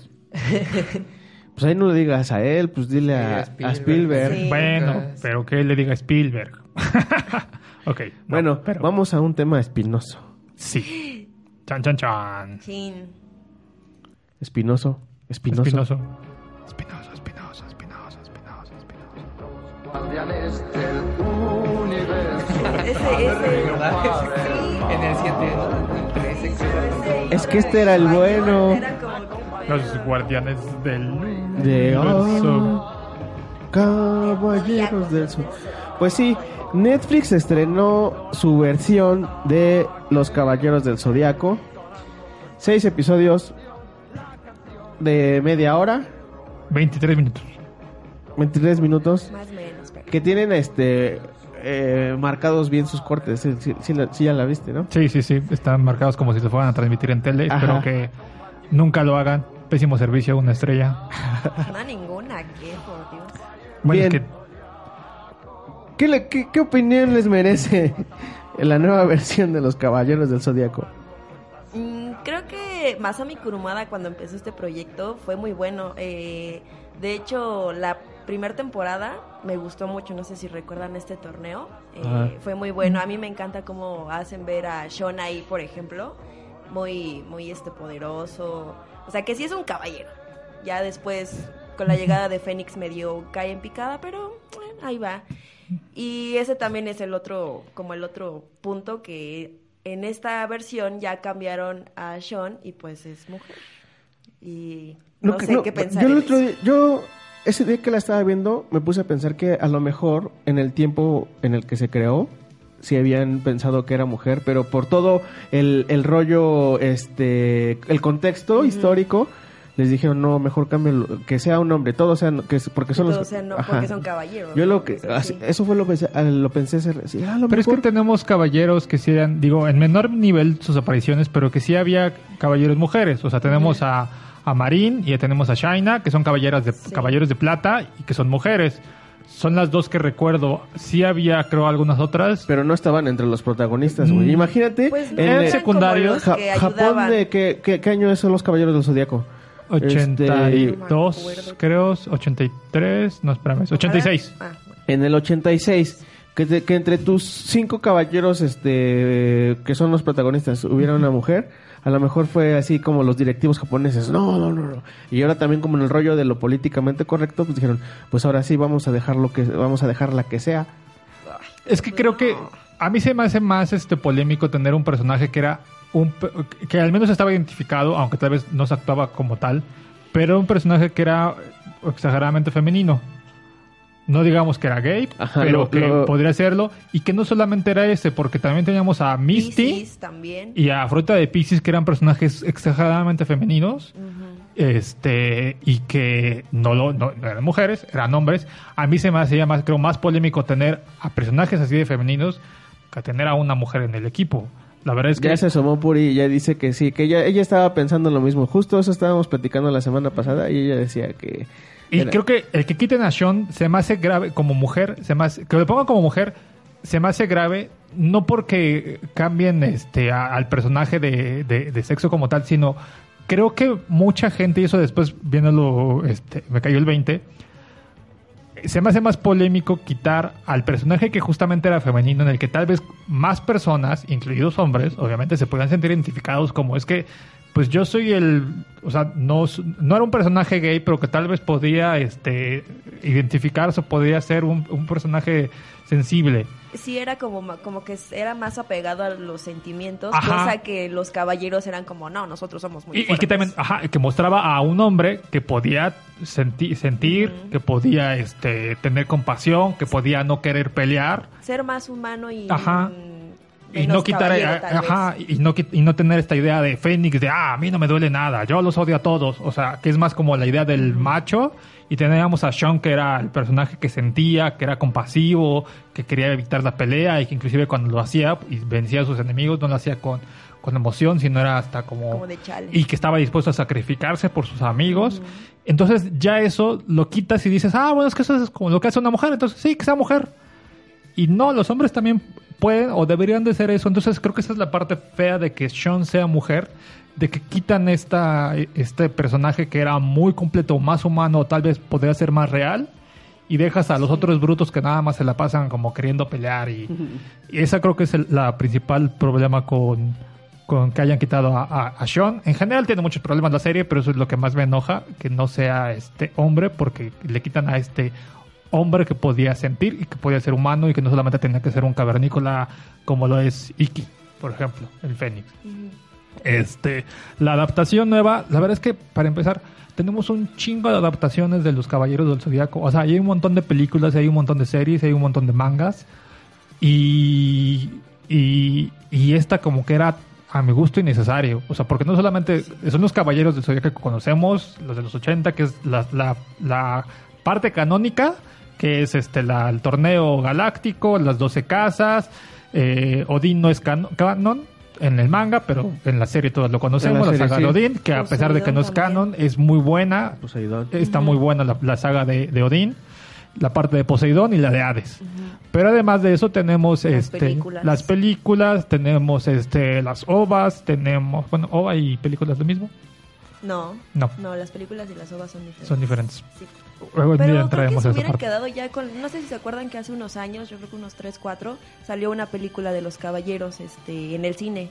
Era igual más o Ajá. menos como con este tipo de, tecnología, pero esa, esa me gustó mucho. Yo sí. no la vi. Esa sí me gustó, era igual, este, siguiendo un poco la línea de, de los caballeros dorados. Entonces, este, yo creo que ahí se hubiera quedado y ya no lo hubieran hecho nada. Porque aparte bueno. le agregan cosas como que ni vienen al caso, como este, tal vez no voy a entrar en tema de spoilers, por si la quieren ver, pero le agregan unas partes no tecnológicas que es así como que, y un villano que no sale en, en, en las ni en los cómics, digo ni en el manga ni en el anime. Ah, yo sabía que eso no, se- no había pasado. Sí, yo, Sí, no, o sea, estaba, du- nada estaba de eso. dudando de mi, estaba dudando de mi, de mi memoria así de. Sí, nada de eso pasa, o sea, No. nada de eso pasa y es innecesario porque se ve ridículo. Se ve ridículo a los caballeros peleando contra estos villanos. Oye, y el torneo galáctico, también la recreación del torneo galáctico está bien chafa. O sea, el torneo galáctico, en, eh, o sea, todo el, el torneo galáctico creo que si no mal recuerdo son 60 capítulos. Ajá, yo recuerdo que era largo, largo, largo. Aquí se largo, acaba, largo. bueno, o sea, aquí son en dos mucho. capítulos de 20 minutos. Las peleas, Y además había un chingo No de, te- ca- de caballeros no, que pues llegaban. todavía Ajá. estaba unicornio, o sea, había un montón, o sea, no nada más eran ellos y estaba chido como para... si hay otras peleas que no Ajá. salen, o sea, no sale oso. Ah, digo, oso si sale, no sale león. Hay uno que es creo lobo, tampoco sale. En este momento Isaac nos está viendo como, como Porque tú no ha nos dicho ni tío, ni tío. Es que no sé de qué están hablando. Perdón. Mm, no importa. Yo los veo. Así yo me sentía con Blade Runner, señor. No se Yo también. Digo, afortunadamente el tema fue, por, fue poquito, pero cuando hagamos un especial yo estaré de bueno. Muchas gracias. Buenas noches. Yo vine a presentar y ya me voy. Ya. Ya me voy. Tu pequeña Ya vine, ya intervención. me voy. Y, y este y aquí el torneo galáctico dura dos capítulos. Las peleas, ninguna te sientes identificado. O sea, la verdad es que las películas, digo, las, la, el anime era muy sangriento. También el manga era muy sangriento. Tal vez entiendo que no quisieran que sea sangriento. Pero eso que de literal, con un golpe, ya se acaba la pelea. Es así como que ah, ni siquiera te sientes emocionado de querer ver más acción porque realmente no hay acción. Creo que dura más la, la parte en la que los caballeros están peleando contra los otros villanos de los que no puedo hacer mención. Y, y que es patético, porque aparte los poderes se ven bien chafas. O sea, los poderes que sacan están bien, pero bien chafas. Y para hacer animación, la verdad es que hay, por ejemplo, un, un videojuego de los Caballeros del Zodiaco que se llama Alma de Soldados, que salió hace como dos o tres años. Y que ahí, por ejemplo, la animación de los, de los poderes está muy padre, está muy bien hecha. Aquí es un embodre, es una porquería lo que están presentando. Estamos muy mol- están muy molestos, están muy Sí, molestos. Ay, están muy no, sí, molestos. está fea. Deberían en, la mañana lo estaba viendo con mi esposa y estaba toda molesta, estaba enojada, Sí. así, no, es que eso no era así. Ay, Ah, porque Orlando dice, pues no está tan mal. Sí, No es- todo esto viene a colación porque el señor Yo Orlando... debo confesar que les que cuando estábamos preparando este programa la semana, o sea, el, el domingo de la semana pasada les dije, pues no está tan mal No. y todos se me vinieron encima. Yo no, yo no sabía de qué estaban hablando. Ah. No me gustó que no tuvieran las, las armaduras las primeras, que luego luego les dieran las renovadas. Aunque esas armaduras las son las originales... Bueno, no he visto bien el diseño, pero en el manga las armaduras que... O sea, no son las armaduras... de- las, no son las mismas armaduras que en el anime. Mm. En el anime este casquito que tiene Pegaso no sale... Es que me acuerdo que también había una, un, todo un rollo con eso porque se, Sí. se dañaban tanto las armaduras que se las tenían que llevar a que las a que las este curaran Sí. Y te re- y regresaban renovadas. Sí, en el manga sí, las que son las armaduras renovadas en el anime, las que ya no tienen este casco enorme que tenían todos, eh, en el manga nunca las tuvieron. O sea, siempre fueron como las renovadas.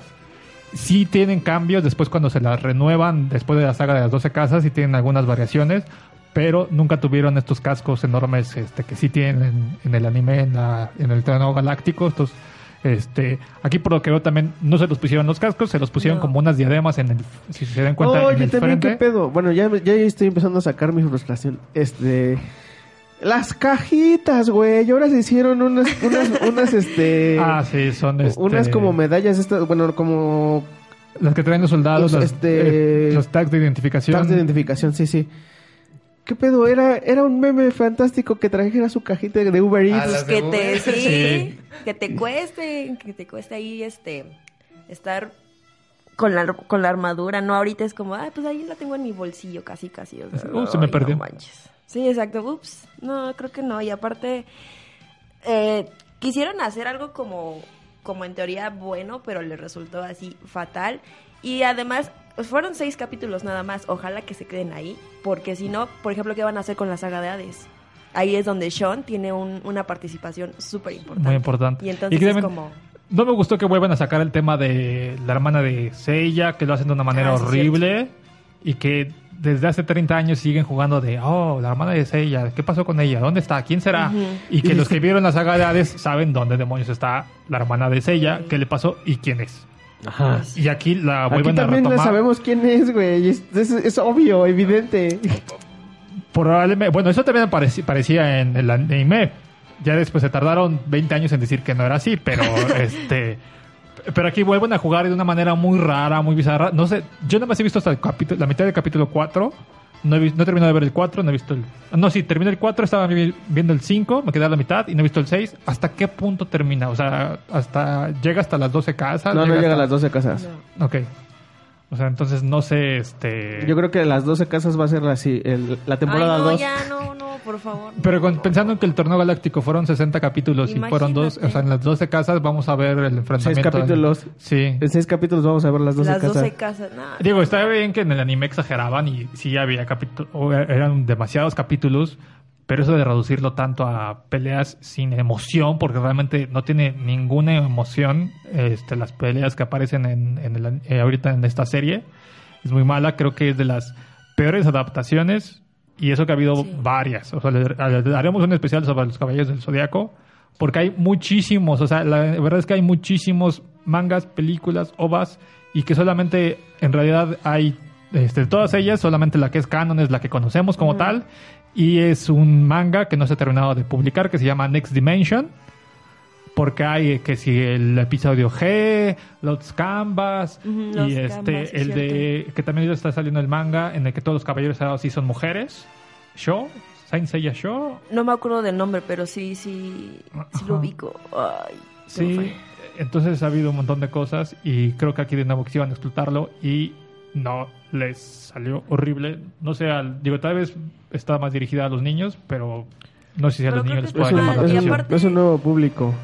No sé, creo que lo peor, o sea, para mí, para mí lo peor, lo peor, lo peor, lo peor de todo este, de este tema es el doblaje.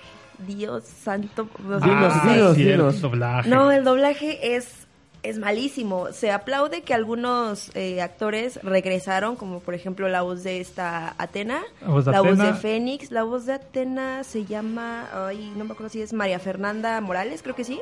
Marcos Patiño es el que hace la voz de, de Fénix, si no mal recuerdo. Y también eh, regresa Ricardo Mendoza. Pero pues obviamente el protagonista era como, pues ese es el protagonista, no puedes estarle poniendo una voz de Star Talent y malísima. Si no ubican... Pero pues, es que quien hacía la voz de ella, pues, pues Pero no importa, o sea, hub- hubieron algunos episodios de, de la, en las sagas donde este, eh, ¿cómo se llama? dato curioso para que lo busques rápido. La voz, la voz que hacía ella también la hacía Jesús este, Barrero. este, también era Rick Hunter. Ah, Era la misma voz. Ok. Y justamente ayer hubiera cumplido 62 años este Jesús Barrero, quien era la, la voz de Seiya, el protagónico. Pero sí pasó que en algunos capítulos él no estaba disponible y lo hacía alguien más, o sea, alguien también como del team. Y muy bien, o sea, no, no había ningún problema porque era un, un actor de doblaje hecho y derecho. Y aquí el, el vato que lo hace es este Darío Yazbek Bernal. Obviamente no es actor, no es actor, Actor de de doblaje, pero salió en el nombre obviamente no se les no, no suena para ni madres pero él salió en la serie de Netflix de La Casa de Papel él hace la De las flores, la casa de las flores. Ah, es la- eso, perdón, yo sí de- creo que Tenemos me- tantas casas que sí, la Casa de ándale, las la Flores. casa de las flores, la mexicana donde sale Verónica Castro y él es el, el hermano, el gay, no me acuerdo Ajá, el hermano sí, gay, no me acuerdo sí. de, de- del, del nombre de- del personaje. Esta dirección estuvo a cargo de Arturo Castañeda, que si no saben es el hijo de, de Mario Castañeda. Y, ajá, exactamente. Y pues la verdad, nada, nada bien.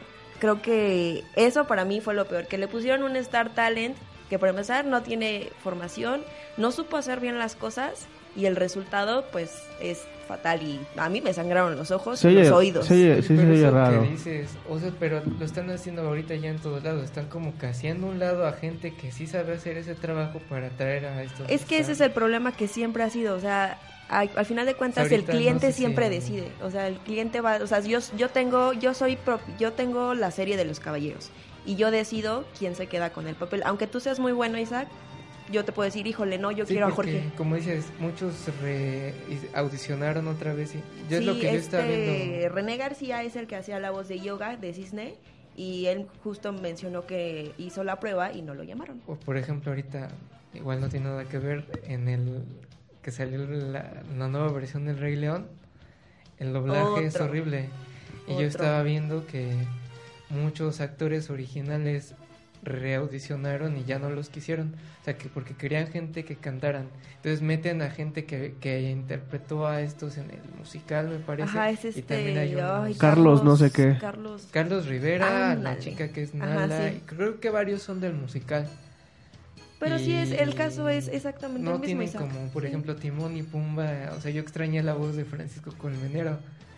Fue así como que, ¿dónde está? Pues sí, eh, lamentable. Creo que eso es para mí lo, Retomaron peor este, de, de- al esto. que hacía la voz de Simo original, se me fue Este, mm, sí, a mí también se me Ah, fue. Pero él hace la voz de, Rafiki. de Rafiki. Pero sí es como ah, de. se nos fue el mm, nombre. Este. Aún así, yo me la aventé, pero fue como de. "Ay, ya no quiero, no quiero, no quiero verla. Pero fue como más de obligación, justo ver este, Los Caballeros. Y. Arturo Mercado. Ándale. Arturo Mercado. Y entonces, este, también mm, hubo un poco de polémica en esta, en esta parte del doblaje, porque la, el, el, el, perso- el personaje, el señor que hacía la voz de, mm, de Fénix, subió un video cuando se salió el, tra- el primer tráiler de, de Los Caballeros, pues dando su opinión de, del doblaje de este, de este niño, ¿no? De Darío diciendo que pues ojalá lo haga mejor, así como y todo fue como todo como ahí picándole la, la herida y diciendo ojalá lo haga mejor, yo no sé, obviamente explicó que él no sabía qué iba a pasar con sus compañeros porque ya este muchos audicionaron y no se quedaron, entonces fue como ahí creo que le hubieran puesto mucha atención y decir, bueno, creo que sí, ten- tienes razón y no lo estamos haciendo bien, porque él sí, sí es un actor de doblaje hecho y derecho y pues les valió tres kilos de cacahuate. Y es que eh, entiendo que obviamente las personas no van a estar para toda la vida. No. O sea, el caso de los, de los actores que ya han muerto. Pero lo importante es que haya gente profesional detrás que esté haciendo un buen trabajo. Exacto. Porque cuando no tienes a gente profesional, tenemos resultados justamente como esto. No es lo mismo que, que inviten a Víctor Trujillo a todas las películas de Disney porque el señor es actor de doblaje, Sí. además de muchas otras cosas más, es actor de doblaje y tiene doblajes clásicos y que conocemos desde niños hasta la actualidad, porque él tiene esa formación de actor de doblaje, igual que este Andrés Bustamante también la tiene. Pero cuando invitan a Luisito comunica. Ay, Ah, no me acuerdo, o sea, guácala, por Dios. cuando y, y además yo no conozco a, nadie Eugenio Derbez. Eugenio Derbez solo sabe hacer Es voces de animales, O ya, sea, o sea, punto. burro, ya. no sé si alguna vez viste la película de Sí Señor con el Ah, hizo Carrey. Jim Car- Jim Carrey. no, no, Que, no, o sea, extrañas ahí a Mario Castañeda haciendo a Jim Carrey. Sí, pero de todos modos, o sea, la voz de Eugenio Derbez ahí dices, este este güey no sabe, Pues ahora no sabe. la nueva versión animada que sacaron del Grinch, en el original en inglés es Benedict Cumberbatch Ujú. y ahora en español es este Eugenio Eugenio Sí. Derbez, sí. Ay, no. Y que no puede, no tiene la variedad de, Es que no de, gran tono, gama o sea, es no es cambio, lo, escuchas y, y Ajá, siempre piensas a- al no burro. El Y la verdad es que no ¿oíste, conozco a nadie que vaya al cine El porque futuro diga, es hoy. ¿Verdad? porque diga, ah, no manches, ya viste, tal día va a ser la voz de la princesa no sé cuál. Vamos a verla porque quiero escuchar a Talía. Nadie hace eso. O sea, nadie va al cine porque quiere escuchar la voz de Talía o la voz de Ricky Martin o la voz de quien sea. O sea, la gente va porque le llama la atención la película.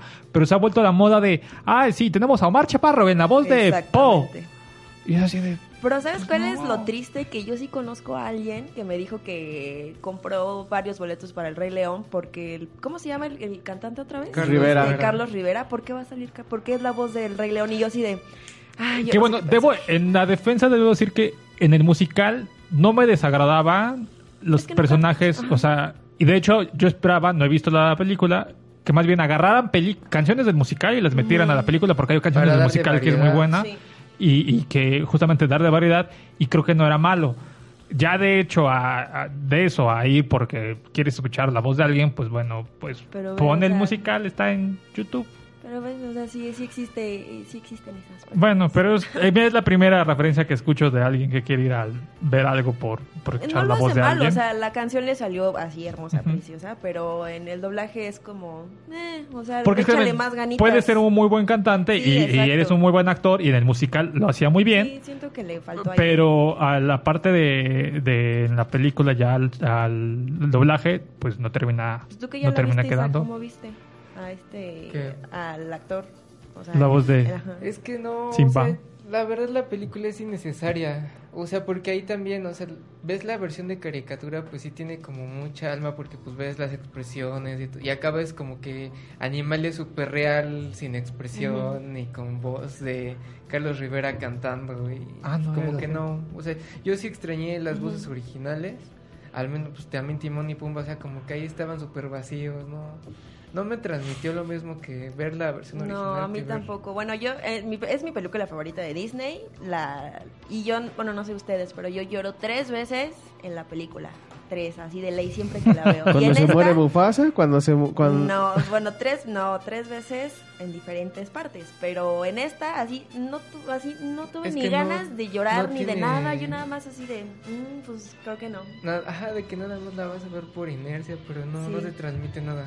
Sí, sí, Sí, eh, pues- hasta Kalimba creo que lo hizo mejor cuando se murió Mufasa. Dije, ay Dios, me partes el corazón. Y aquí Uh, fue como es de, que Mufasa. te no, o sea, Uh. ves- en la caricatura ves la expresión de Simba y acá Sí, nada más aquí es como- no, y el zoom y ya. Porque un como, leoncito como un así. león va a hacer esas Sí, o expresiones, sea, ¿no? Es O lo sea, que le falla. Pues ahí está, es para quien, quien, quien pide los live action, como un león, como un gato, como Loki va a hacer expresiones. Sí, o sea, pues, es ¿no? como No. que la diferencia, por ejemplo, con el libro de la selva que ya habían hecho, y es el mismo director, Ajá. que ya habían hecho pues animales, pero ahí pues tienes al hilo conductor que es Mowgli, Pues sí. y es una historia como más El fantasiosa. cachorro del hombre. Y, Claro. y empatizas con el personaje y acá pues que es como una tragedia de sh- Shakespeareana, pues sí, como que ver acá los animales súper reales teniendo ese drama. Como que Qué, no. qué- qué bueno, ahí hay el paréntesis de no sé si realmente es tragedia shakespeariana como siempre dijeron o realmente es el Mm. plagio de Kimba, el, Ah, sí, el el, león blanco, blanco, ¿no? Sí, cierto. que ma- a Disney años después le reconoció parte de inspiración, nunca dijo que estuvo basado en, pero este bueno, llegamos hasta este punto por la parte de los sí, de- nos- de- nos del doblaje, nos desviamos ¿no? un poco. Nos desviamos. Pero bueno, esto, esto sería como el equivalente de el, la no recomendación de la semana. Exacto. La no recomendación de la semana, pero verdad, si quieren, yo la voy a terminar de ver porque tengo la manía de terminar de ver las cosas que empiezo. Pero si, este, por el contrario, si realmente quieren disfrutar los Caballeros del Zodiaco, vean, este, compren el manga. Lo está editando Editorial Panini para no variar. Esa sería como la recomendación más bien de esta semana. Editorial Panini ahorita llevan hasta el número 12. Son 22 números. Este, y los pueden encontrar en sus panitiendas. Eh, está como Panini patrocínanos. 139 pesos. Este, Por lo creo- menos manden los cómics. Eh, En las- hay una tienda de Panini, búsquenla en Polanco, que van y siempre tiene el 10% de descuento, siempre. O si no, revisen en su tienda en línea. Tiene este siempre, cada cierto tiempo tienen buenas promociones. Algunas veces han tenido promociones hasta del 35%, aún en mangas nuevos. Entonces, este si quieren disfrutar la historia clásica de los caballeros, vean, este compren el, manga. Les digo, ahorita sale- acaba de salir el tomo número 12, que llaman en la saga del San, no del Poseidón. Está empezando la saga de Poseidón. Entonces no es difícil de conseguirlos, la verdad es que son muy buenos. O además no solamente está ese de los caballeros, hay muchos otros mangas que tiene Panini sobre los caballeros, que es el episodio G, los Canvas, y tienen otro creo que apenas empezaron a editar, eh, de las distintas versiones justamente que les he comentado de los caballeros. Le digo, estas no son canon, la única canon es la principal y la de Next Dimension, que aquí todavía no llega a México y esperamos que en algún momento venga para acá. Bueno, entonces la recomendación es váyanse a leer los cómics, cómprenlos y no Y no vean la vean la de no vean la de Netflix. No. les voy a preguntar cuántos ñoñómetros, este, cuántos ñoño créditos le vamos a dar a la, a la serie, entonces, Ay, ¿verdad? bueno, yo ninguno, pero tú que dices que no está tan... Ah, yo le doy 3 de 5. Ay, Ah, bueno, y otra cosa además que recuerdo que, no, no- que nunca me ha gustado en general de, de los Caballeros del Zodiaco es el personaje de Seiya. Entiendo que en la versión original se llama Saint Seiya, los santos de Seiya, y tiene un protagonismo muy marcado. Pero aquí en esta serie, eh, lo hicieron todavía más marcado de que él es el salvador, él es el que porque sin, sin él no va a suceder nada. Entonces, eso es Él algo es que no el me que gustó. une el equipo. Ajá, él es y la verdad es que en el manga inclusive también está muy marcado que él no lo es así, o sea, él sí es el protagonista y es el que siempre termina salvando a Atena, pero eh, no me gusta que le den todavía más protagonismo del que según tiene y que lo vuelvan como ese líder y esa este casi casi mesías que el mundo necesitaba. Entonces aquí en la serie de Netflix de nuevo lo ponen mucho. Entonces si ustedes odiaban eso del manga o del anime, lo van a odiar ahorita todavía más. ¿Cuántos ñoñómetros? Pues le doy uno porque pues no les puedo dar menos. Ahora sí que sí, siguiendo las reglas de No, las sí se estrellas puede. Cero, Cero. ella, ella dio cero. Yo podría dar negativos, entonces también. negativos. Bueno, le, le daría... No, no cero, no. Tiene dos que tres puntos. Me gusta que la animación... Lo único que me gusta es de que eh, uno, el intro está basado en un intro... este, o sea, sí respetaron la canción Ujú. y una de las canciones y están este el intro está hecho similar a uno que existe en dibu- en, en animación como tal en dibujos Ujú. es eh, lo adaptaron entonces es como lo que me agrada le pondría una estrella Y sacas Rita. Aunque Un no la ñoñómetro. hayas visto y aunque no te No sé de interese. ¿Cuántos ñoñómetros? De lo que viste, ¿cuánto? De- después de que lo viste toda nuestra de furia escuchar, ¿Cuánto, ¿Cuánto le pondrías? Cero. Cero. Sí se puede, yo también. Dos Cero. ceros, uno. Yo le voy a, le voy a bajar un, le voy a poner dos. Ay, para quedar Ok. bien, ¿no? Uy, perdóname. pues así hemos llegado al final de esta emisión de House of Sea. Recuerden que pueden escuchar este y el resto de nuestros podcasts este, a través de Spotify. Estamos también en Apple, no, en Apple Podcast todavía no nos aceptan. Apple Podcast ya acéptanos. Pero estamos en Spotify, y estamos en Evox y estamos en otra plataforma que no recuerdo cómo se llama, pero nos agregan automáticamente. Entonces, dense una vuelta por allá y recuerden que si se suscriben les va a llegar de manera automática eh, cada episodio de House of Sea. Lili, ¿Qué? Pues despídete. Ah, yo de qué, me, agarraste en la lela. Eh, pues gracias por, por el espacio otra vez y escúchenos para que sigamos con est- estos bonitos temas. Y si ustedes en algún momento tienen alguna eh, aportación de, de- de algo que ustedes quieren que, que hablemos, también es válido, ¿no? Entonces, estamos como abiertos a todos.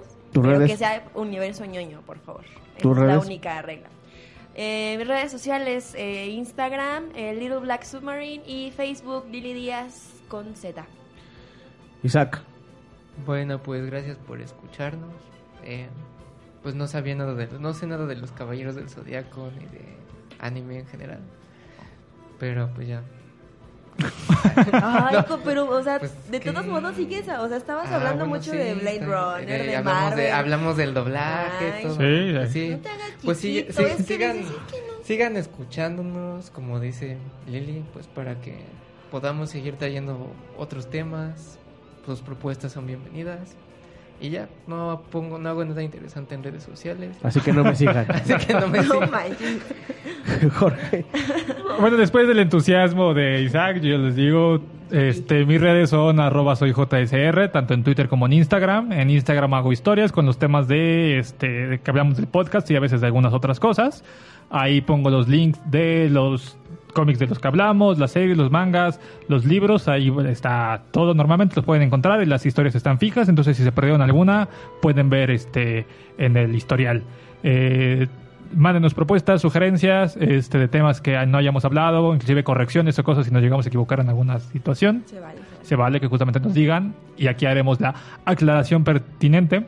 Y bueno, este, no dejen de escuchar el resto también de nuestros podcasts de nuestros compañeros, ya los había mencionado temprano, pero lo vuelvo a mencionar, es un cuadre tres cuartos con lo mejor del cine, Worship Noises con su cara renovada y sus nuevos programas, y próximamente Mexicanos al Grito de Touchdown. Y le dejo el micrófono al gran Orlando que nos lleva hasta donde sea que nos estén escuchando y desde donde sea que nos estén escuchando. nos escuchamos la próxima semana. Eh, los queremos mucho.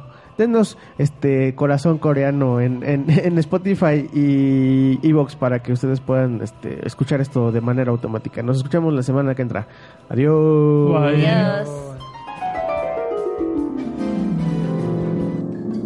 Alguien mezcló al asombroso hombre araña con la serie Peter Parker, el hombre araña. Esto no es ético.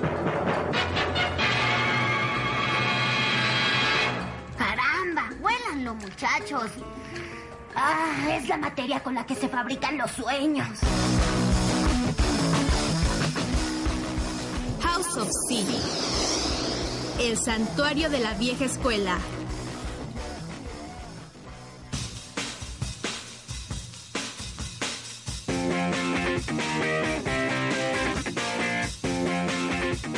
House of Sea es una producción de Casero Podcast. Casero Podcast se hace, audio.